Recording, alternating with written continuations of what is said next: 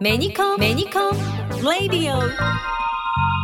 それでは田中会長よろしくお願いします。よろしくお願いします。さあ以前何度かここでもお話をしましたけれどもスタークラシックスアカデミアなんですが第4期がこの夏からもう始まってるんですね。そうなんですよ。もう早いもんでね第4期生を迎えて10人のね若い、えー、ソリストを目指すクラシックの演奏者集まってますはい。このスタークラシックスアカデミアというのは、まあ、あの公益社団法人で運営してるんですけどね。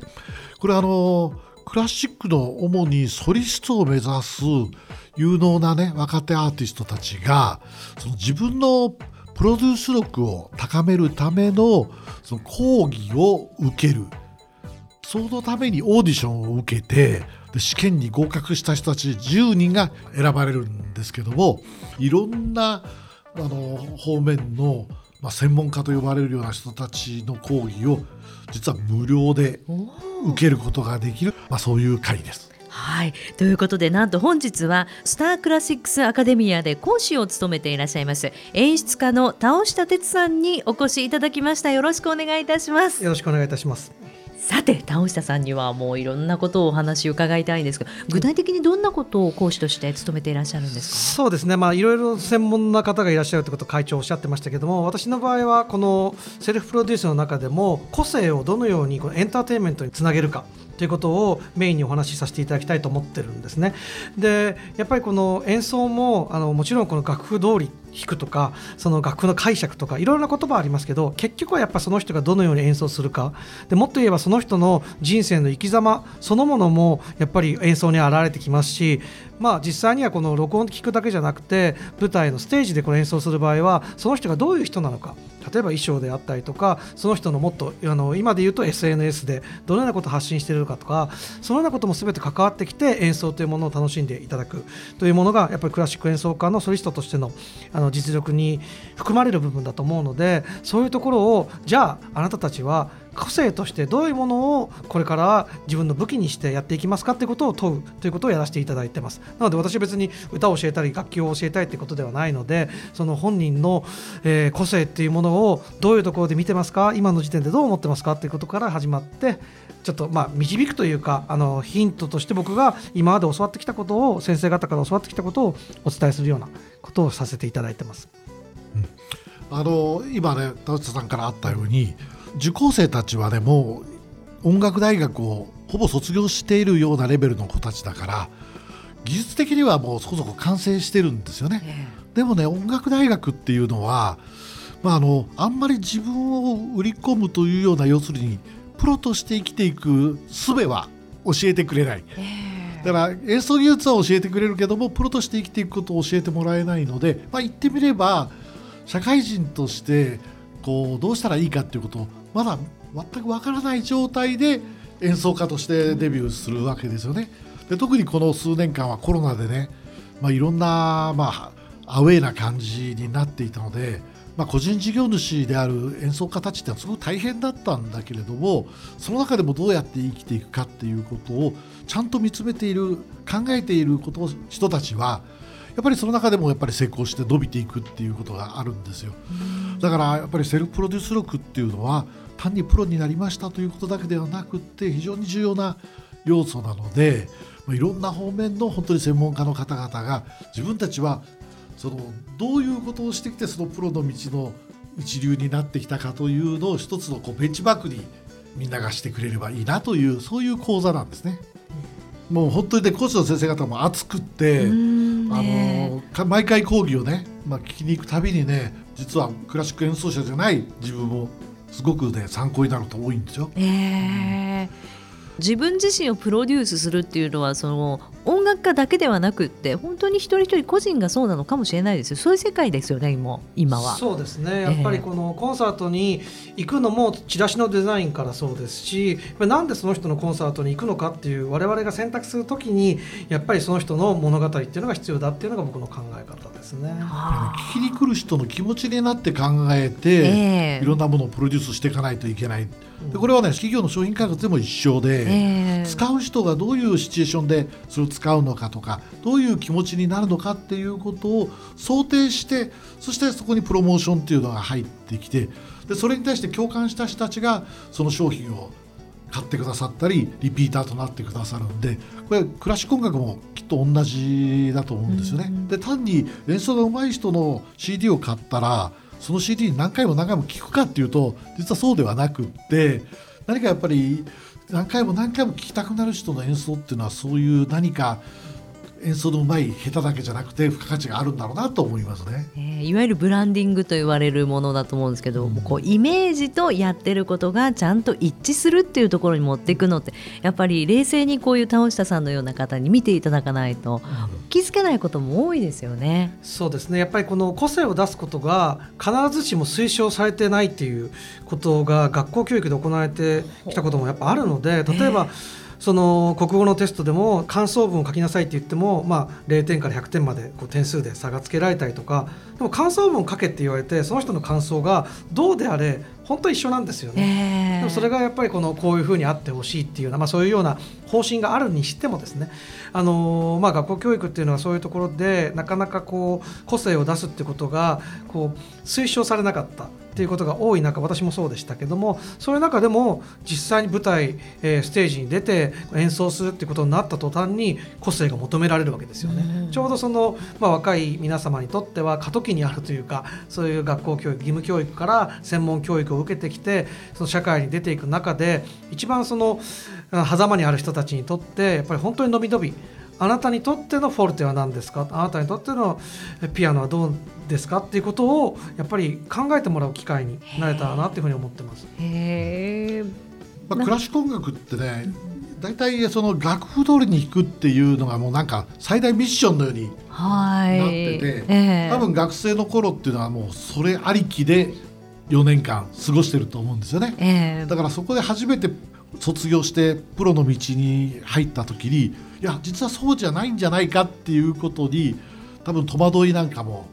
あるんじゃないかなと思いますね。そうですよ。でもそう考えるとクラシックってすっごく歴史が長いし超有名な方たくさんいらっしゃるでしょ？そう演出っていう部分でいうともうすでにやり尽くされてるのかなと思うんですけどいかがですか？そうですね。やっぱりこのまあ名演奏とかは、まあ、CD とか、まあ、録画とかで残ってたりとかしますけどもやっぱり新しい表現っていうのは常に待たれてると思うんですよね。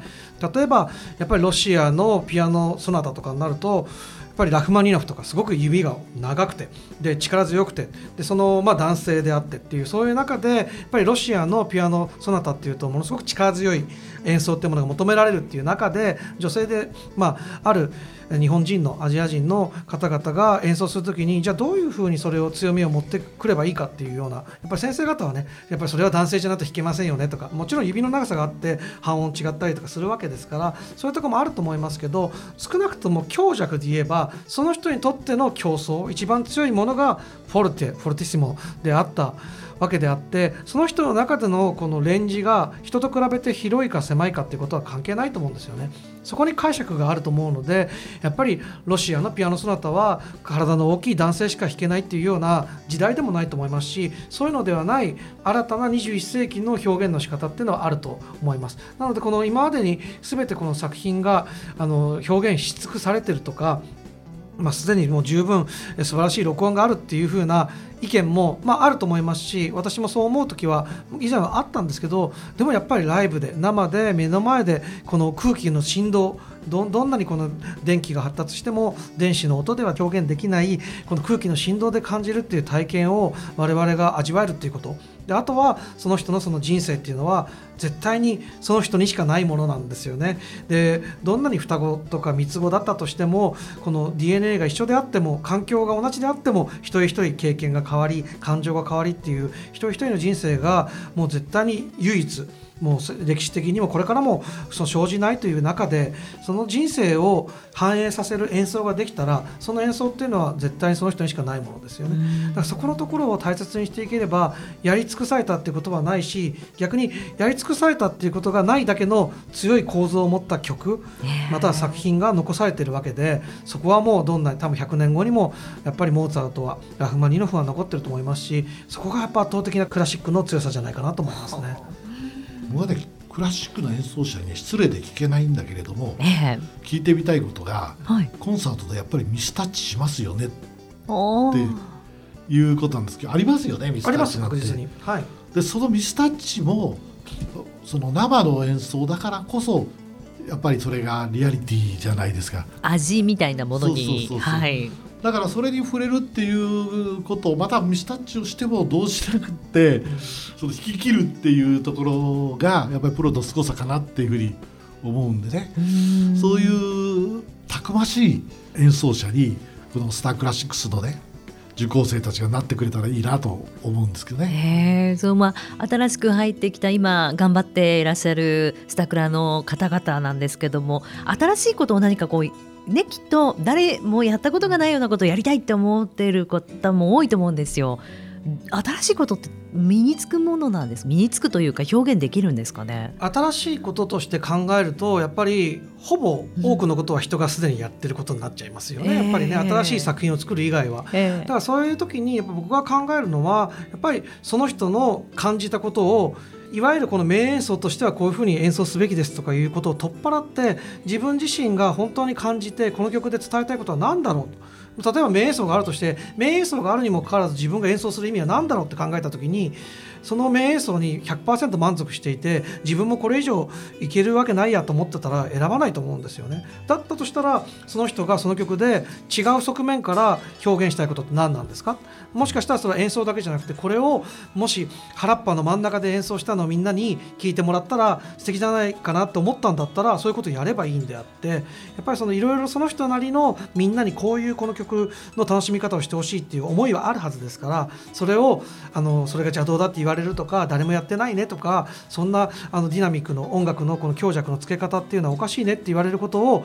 気にしないでもし本当にその人がやりたいと思うんだったらそういうふうにしてほしいって思ってますし、まあ、私がその、まあ、授業というかそのレクチャーの中でやらせていただけている中で一番最初に話すのがその、まあ、ひまわりの絵を描いてくださいっていうふうにあの言われたらどうしますかってことを皆さんに問うんですけどそうするとまあ多くの人はねやっぱりこの花のやっぱりひまわりの黄色い花を描くんですけどでも私はひまわりを描いてくださいって言っただけでひまわりの花とは言ってませんよねっていうところから根っこ描いたっていいし葉っぱ描いたっていいしその